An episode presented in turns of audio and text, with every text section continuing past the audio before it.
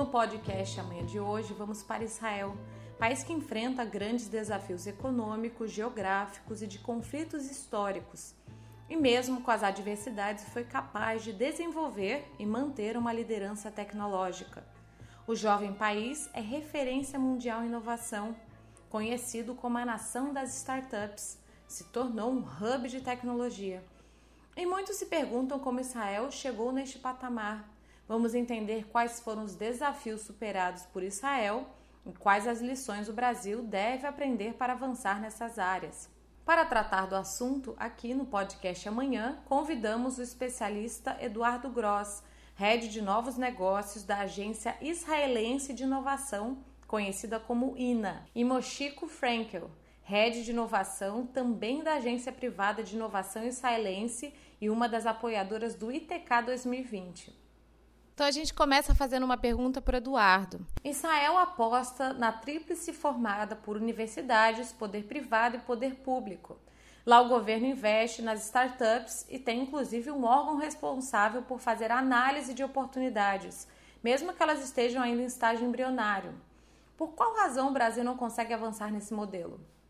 Antes da gente falar sobre a tríplice aliança formada entre universidade, poder privado e poder público, a gente tem que entender um pouquinho a questão do porquê Israel hoje é referência em inovação. A inovação lá em Israel foi a estratégia que eles encontraram para superar as adversidades geopolíticas e toda a escassez de recursos naturais que existe por lá.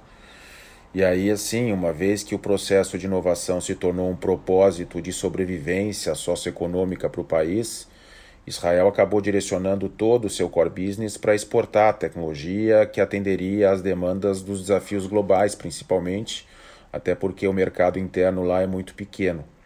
Ou seja, não haveria como estar tá colocando em prática toda essa estratégia se não houvesse essa tríplice aliança formada pela universidade, onde nascem todos os projetos de pesquisa e desenvolvimento, o poder privado sempre incentivando e criando todo esse mindset de empreendedorismo e o poder público, naturalmente o governo, investindo, como foi falado aí, nas oportunidades de empreendedorismo, não somente em estágio embrionário, como durante todo o processo de desenvolvimento das startups. Hoje, lá em Israel, são mais de 7 mil startups, são mais de 250 hubs de inovação, nós temos mais de 350 multinacionais que se instalaram em Israel junto aos centros de pesquisa e desenvolvimento.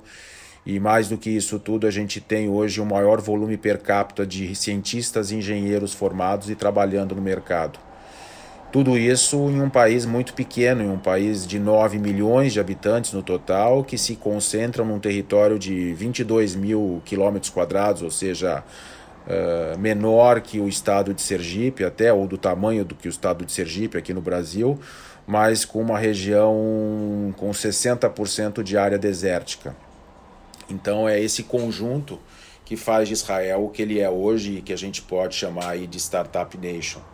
O governo tem o seu papel relevante nesse processo todo, incentivando aí os empreendedores a dar conta do recado e continuar investindo em no seu intelectual aí para desenvolver novas tecnologias. A gente falar de Brasil, uh, primeiro que eu acredito que as coisas de alguma maneira estão avançando. A gente já conta com um movimento bem consistente para a inovação em diversos setores. Gross, mas como o Brasil poderia replicar esse modelo de Israel? Quais são os pontos aí que seriam mais importantes para essa implementação? O Brasil ele precisa aprender a valorizar seu potencial de ser reconhecido como um grande exportador de alimentos para o mundo. Uh, e aí eu acho que o nosso maior desafio é cultural. Não dá para comparar com Israel. A gente é um país de dimensão continental, onde a diversidade, ao invés de se somar, ao invés de cooperar, ela acaba sendo distribuída nas diversas regiões e acaba gerando desigualdade social, econômica e cultural e o que acaba consequentemente dificultando essas iniciativas de cooperação, de convergência de recurso e de fortalecimento da nossa relação de confiança com o mercado interno e principalmente externo. Uh, por fim, a gente precisa de um ecossistema integrado e colaborativo com relevante contribuição do governo. É o governo que nos coloca regulação, que nos incentiva e principalmente coloca o um investimento a favor desse movimento. É, sendo bem objetivo, eu diria que o principal desafio para o Brasil é desburocratizar as políticas públicas e aí então desengessar essa máquina nossa que é tão travada. Eu acho que com esse movimento a gente estaria criando ambientes de negócio mais favoráveis, e dando condições aí para que principalmente o empreendedorismo pudesse se desenvolver de forma mais sustentável, com planejamento, com financiamento e principalmente com maturidade. E aí, com certeza, o Brasil passaria a aumentar a sua produtividade para atender o mercado global, principalmente na área de alimentos, como eu mencionei anteriormente, e além de agregar valor a esses produtos todos, deixando de ser somente um exportador de commodities. O Brasil ele é muito diferente de Israel em todos os sentidos, não tem como a gente comparar, né? Muito menos como copiar as coisas que são feitas lá. Mas a gente pode sim aprender com eles, aprender como que eles fazem e com certeza adaptar para o nosso cenário, ou seja, tropicalizar. Isso é o que muitas multinacionais do mundo inteiro fazem. Elas se instalam lá em Israel e conduzem todos os seus processos de inovação lá em Israel para aprender com eles e eu acho que as empresas brasileiras poderiam também aproveitar esse, essa oportunidade e fazer também. Quanto aos pontos basilares, eu acredito que estamos tratando principalmente de aspectos culturais. O desafio é saber como promover essa transformação. Primeiro, temos que aprender a valorizar o Brasil e encarar os nossos desafios de frente as iniciativas e o investimento em pesquisa e desenvolvimento no Brasil tem que ser mais valorizado. O brasileiro é muito criativo, ele é empreendedor, ele precisa ser incentivado. O governo tem que participar ativamente desse ecossistema como fomento à inovação. Em Israel, uh, temos a Israel Innovation Authority, que é uma agência do governo que promove programas de intercâmbio e incentivo à inovação. Para quem não sabe, temos um convênio com a Embrapi aqui no Brasil, que inclusive está com uma segunda chamada de cooperação bilateral correndo até o dia 6 de dezembro desse ano. E por fim, a inovação ela necessita de financiamento através de um mercado maduro de capital de risco que financie todas as etapas de desenvolvimento de uma startup. E aí, eu acredito que contando com esses ingredientes, aí sim podemos trabalhar o nosso mindset para encarar de frente os, os inúmeros problemas que a gente tem por aqui. Um ponto positivo que eu ressalto é que a pandemia tem nos mostrado que somos capazes. A gente precisa acreditar na nossa cultura empreendedora, ter apetite ao risco e encará-lo sem medo de falhar. Tudo isso associado a um propósito coletivo e colaborativo de explorar o nosso potencial. Qual a relação da INA e MC com o Brasil e quais os projetos a INA ainda tem mantido aqui? Gross, você poderia começar dando seu ponto de vista e na sequência eu passo a fala para o Mochico. A INA vê o Brasil com bons olhos. Nós lamentamos o fato de não só o Brasil, mas a América Latina ainda usarem muito pouco do que Israel oferece para o mundo em termos de modelos para inovação e desenvolvimento de tecnologias disruptivas. O Brasil precisa vender melhor o seu potencial e a sua capacidade além do futebol e do tamanho de mercado para o mundo. Mais do que aportar recursos, é fundamental uma aproximação cultural, um, inter, um intercâmbio tecnológico durante todas as etapas de desenvolvimento das tecnologias. Boa parte das tecnologias israelenses acabam chegando ao Brasil depois de todas as etapas de desenvolvimento, quando as soluções já estão disseminadas no mercado europeu e no mercado americano. A conexão bilateral ela é vantajosa para ambos os lados, seja para as startups israelenses que buscam startups brasileiras para tropicalizarem suas soluções, ou também para startups brasileiras que desejam internacionalizar as suas soluções e contar com a, valida com a validação do ecossistema israelense. Mochico, gostaria de complementar a fala do Gross. Como é que está, no seu ponto de vista, essa relação da IMA com o Brasil e quais são esses projetos que a IMA tem mantido aqui? A INAIMC, que é uma agência privada de inovação israelense, tem como meta promover inovação e o ecossistema de inovação de Israel. E aqui no Brasil a gente quer fazer a diferença. Ela acumula décadas de experiência em inovação em Israel e no Brasil, além de outros países, e seus parceiros e associados. Estamos há dois anos no Brasil estudando e desenvolvendo a melhor maneira de mudar o cenário e panorama local no que tange o como alavancar os ecossistemas locais de forma que se tornem uma potência a nível global e um benchmark a ser seguido por outros. Acreditamos muito no potencial do Brasil e da região. Adaptamos e desenvolvemos uma matriz para esse fim, que pode ser utilizado da forma customizada para cada região. Um conceito de inovação conhecido por Deshet 360, que engloba dois polos, seis pontos e três pilares, que trabalha tanto as pessoas e seu aperfeiçoamento, como as organizações e seu potencial máximo. Acredito que se nos aproveitarmos de forma estratégica do poder da educação, da cultura e do mindset change, em breve vamos começar a colher bons resultados. É um trabalho de formiguinha. Precisamos regar por alguns anos até que os resultados realmente apareçam de forma significativa. Ter o apoio e poder apoiar todos os players de nossos ecossistemas, ter o apoio das universidades, das pessoas, das empresas e do governo também são fundamentais. Juntos estudamos o melhor modelo de implementação. E não é um trabalho fácil. A educação é um dos grandes marcos de Israel. Gross, há algo no sistema de ensino de lá que o Brasil pudesse seguir para efetivamente avançar na qualidade de ensino em menor tempo? Eu diria que esse é o principal fator de sucesso, sem sombra de dúvida. O israelense ele carrega o estereótipo conhecido como Hutzpah, que pode ser traduzido como ousadia, audácia. É um estilo objetivo e assertivo de se relacionar, sem receio de dizer não, sem receio de se posicionar independente de qualquer hierarquia, disposto a questionar de forma livre tudo o que achar necessário. Esse é o perfil fruto do sistema de educação israelense. Desde a infância, as crianças são estimuladas a desenvolver sua autonomia questionando e não aceitando respostas prontas. Ao se formarem na escola, o equivalente à nossa educação básica, o jovem israelense ingressa obrigatoriamente no exército, os homens por três anos no mínimo e as mulheres por dois, onde eles desenvolvem inúmeras competências técnicas e comportamentais, dentre elas respeitar as outras pessoas e lidar com opiniões divergentes e a tomada de decisões sob pressão. É uma escola para a vida. Não há como não se tornar maduro depois de passar por essa experiência. Isso tudo sem falar nas competências técnicas aprendidas, no desenvolvimento de tecnologias e técnicas de combate que servem de base para a maioria das inovações tecnológicas hoje em dia criadas em Israel.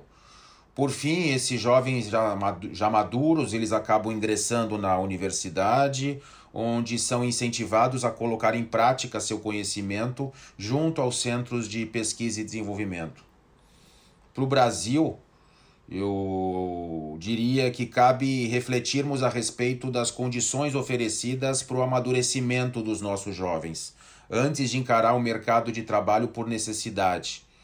Ah, a valorização das iniciativas de PD pode ser um caminho interessante para esse amadurecimento aprimorando a qualidade intelectual e o networking dos jovens adultos.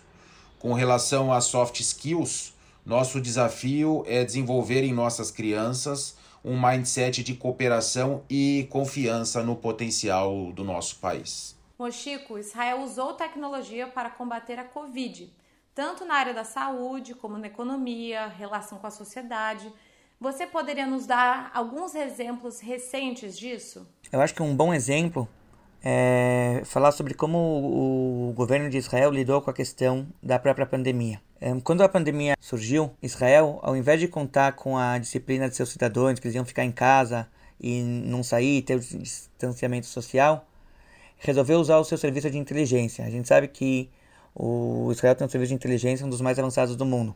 Usou esse serviço para obter dados. Conseguir coletar dados de forma eficiente é muito importante, mas saber usar isso de forma útil, de uma forma correta, de uma forma um, saudável, esse é o desafio. Né? O que, que Israel fez? Israel, com esses dados na mão, e Israel tem um mindset de tomar de decisão rápida, conseguiu tomar essas decisões cruciais de maneira que salvou muitas vidas logo no começo, segurando a propagação da doença e ainda dando tempo para que os hospitais, as instituições conseguissem preparar suas estruturas por mais tempo.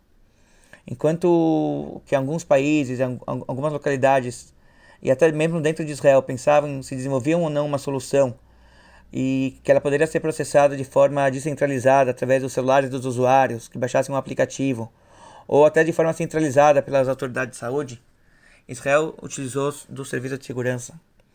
A tecnologia acaba sempre envolvendo questões sociais, políticas e culturais. Dificilmente ela fica em campo neutro. Ter as melhores tecnologias do mundo é importante, e fazer bom uso delas é ainda mais importante. Eu imagino que se o mesmo acontecesse no Brasil, independente de quem fosse o líder que fizesse isso, a mídia certeza atacaria e a população faria panelaço de contestação que ia acabar com a popularidade desse líder.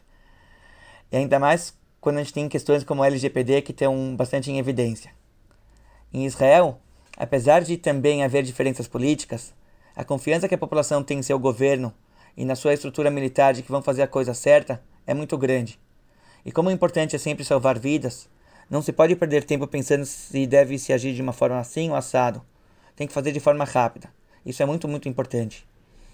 Um, essa tecnologia, comparada com os dados obtidos de forma tradicional pelos canais médicos, para a gente ter um efeito de comparação, um, a gente vê que realmente foi uma sacada de, de sucesso.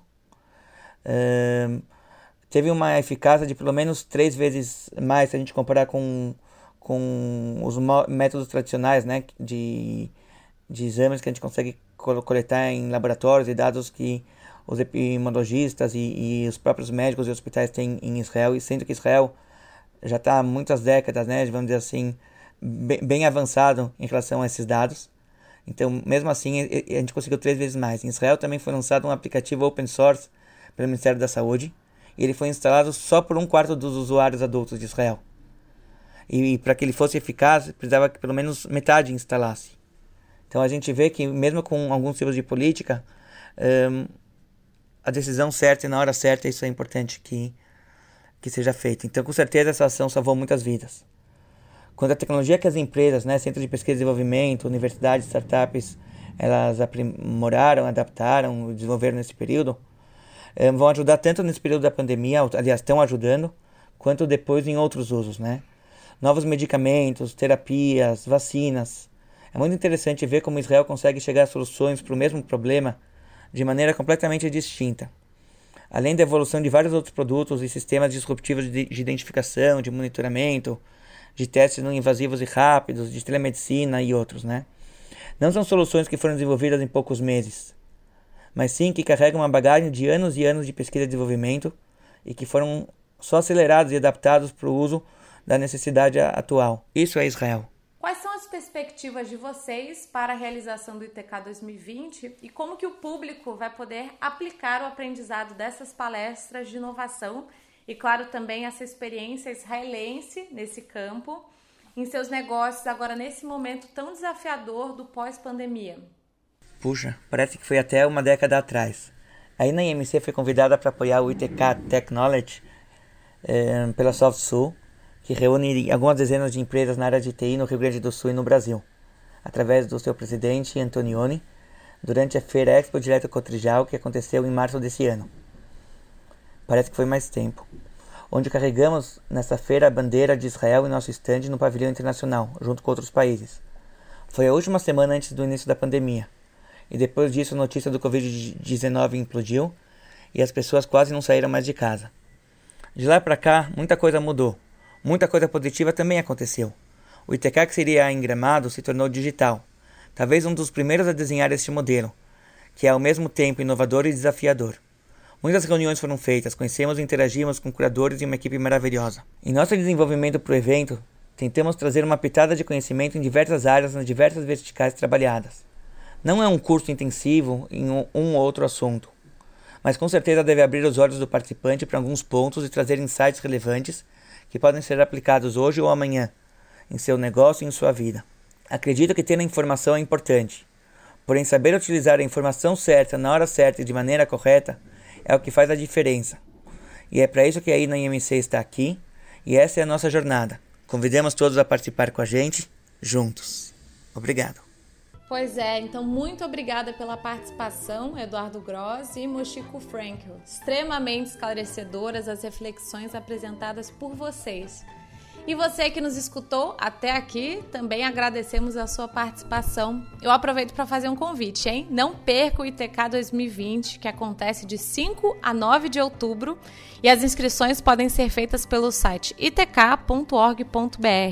Lá, especialistas e líderes de TI trocarão experiências e ideias em palestras e debates sobre o que o futuro nos aguarda, em todos os âmbitos da nossa vida, seja agronegócio, saúde, educação, enfim. Obrigada pela participação e até a próxima. Você acabou de ouvir o podcast Amanhã com os convidados Eduardo Gross e Mochico Frankel. Narração de Caterine Cifali e edição e apoio de Eduarda Pereira e Marcos Graciani, com supervisão de Eugênio Wesber.